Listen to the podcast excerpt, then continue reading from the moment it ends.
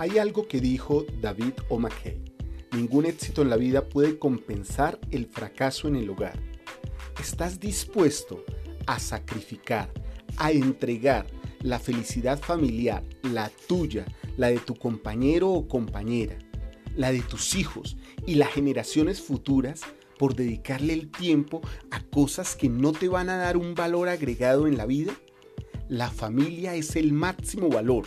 Tú tienes que sacarle el máximo provecho de felicidad en tu vida a tu familia. Disfruta de ella, goza con ella, comparte con ella. La familia es tu tesoro y tu bien más preciado. Es tu activo eterno porque siempre te generará ganancias. La familia te traerá felicidad.